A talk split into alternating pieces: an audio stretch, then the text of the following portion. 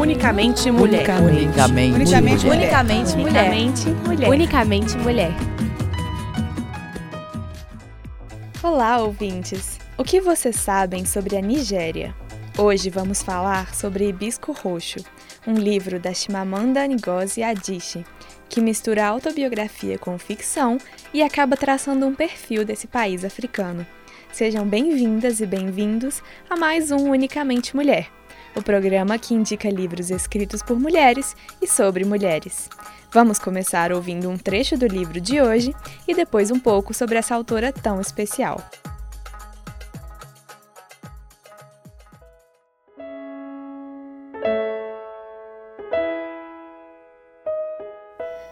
Mama olhou em volta. Manteve os olhos fixos no relógio da parede durante algum tempo, o que estava com os ponteiros quebrados. E então se dirigiu a mim. Sabe aquela mesinha onde guardamos a Bíblia da nossa casa, Né? Seu pai quebrou-a na minha barriga. Disse, como se estivesse falando de outra pessoa, como se a mesa não fosse feita de madeira pesada. Meu sangue escorreu todo por aquele chão antes mesmo de ele me levar ao St. Agnes. Meu médico disse que não pôde fazer nada para salvá-lo. Mama balançou a cabeça devagar. Um filete de lágrimas desceu lentamente por suas bochechas, como se tivesse sido um esforço para ele ter saído dos seus olhos. Salvá-lo? sussurrou tia Ifeoma. O que você quer dizer? Eu estava grávida, de seis semanas.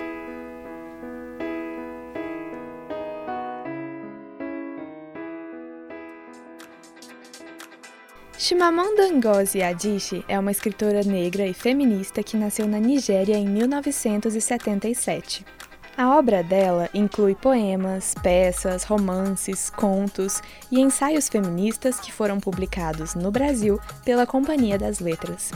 Hibisco Roxo foi o primeiro romance publicado dela, de 2003. Ele traz vários cenários da vida pessoal da autora, como a cidade universitária de Nsukka, onde está situada a Universidade da Nigéria e onde a Chimamanda cresceu.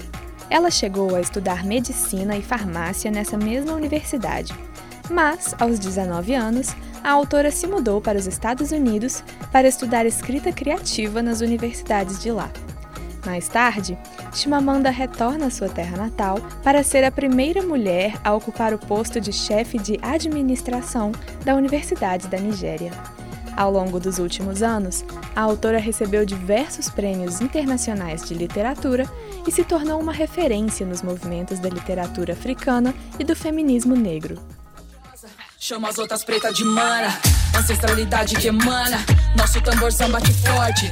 Sou índia, sou preta, sou branca, trabalho. O livro Hibisco Roxo é a história de uma menina nigeriana de família muito rica que se chama Kambili. Ela é a narradora da história, que acontece durante sua pré-adolescência. Kambili vive com o irmão, a mãe e o pai, em meio a um conflito entre as tradições da cultura local e a religião católica. As heranças da colonização britânica na Nigéria são muito fortes, o que se reflete na personalidade do pai de Kambili. Ele é católico fervoroso, muito rígido, metódico e violento com a família, ao mesmo tempo que é muito admirado e caridoso com a comunidade católica e com os mais pobres que se convertem à religião europeia. Um personagem controverso, mas que parece ser um retrato do que a colonização deixou na Nigéria. Assim, a personalidade de Kambili é totalmente moldada e quase que anulada para agradar o pai. Ela o vê quase como uma figura imortal. Kambili se torna uma menina que fala muito pouco, com muitos medos e vergonhas, porque nunca quer desapontar o pai. E sua principal fonte de alegria é quando ele se mostra satisfeito com algo que ela fez ou disse. O mesmo acontece com a mãe de Kambili, que sofre agressões constantes, mas não se sente no direito de falar nada ou de abandonar um marido admirado que é tão bom e tão generoso com a comunidade. É. Kambili tem muita dificuldade em fazer amigos, conversar com a mãe e com o irmão. Mas a reviravolta nessa história começa quando ela passa a ter mais contato com a tia Ifeoma, uma professora universitária que ganha muito pouco e cria seus filhos sozinha. Ela se ateve às tradições da cultura Igbo, uma coisa que o pai de Kambili desaprova profundamente. Em Tia Ifeoma e na prima Amaka, Cambile vai encontrar aos poucos uma fonte de sororidade e apoio, mesmo que com muita dificuldade para desconstruir a mentalidade formada pelo pai. E ao longo desses conflitos, a autora nos apresenta como a sociedade nigeriana é conservadora, machista e patriarcal, tanto por causa da cultura Igbo quanto por causa do catolicismo e da colonização europeia.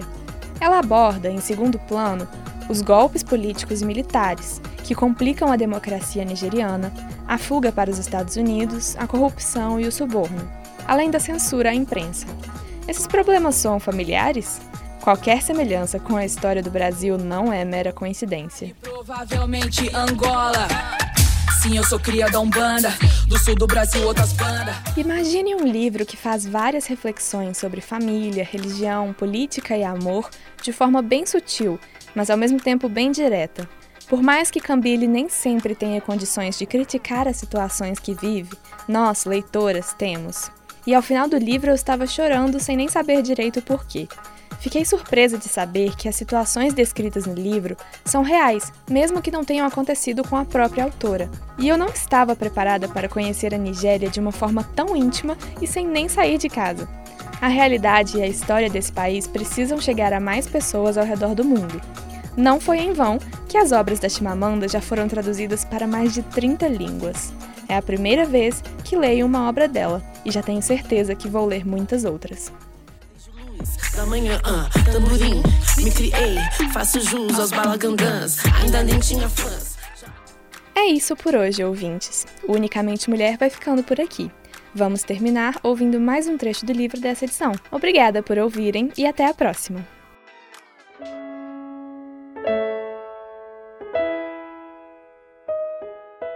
Eu quis dizer à mama que era estranho estar de volta sim, que nossa sala era vazia demais que havia um pedaço grande demais de piso de mármore, brilhando de tanto se polilo e que não ficava embaixo de nenhum móvel. Nosso teto era alto demais. Nossos móveis não tinham vida. As mesas de vidro não mudavam de pele durante o harmatã. O comprimento dos sofás de couro era de uma frieza úmida, e os tapetes persas eram suntuosos demais para passar alguma emoção. Mas eu disse apenas: Você limpou a estante.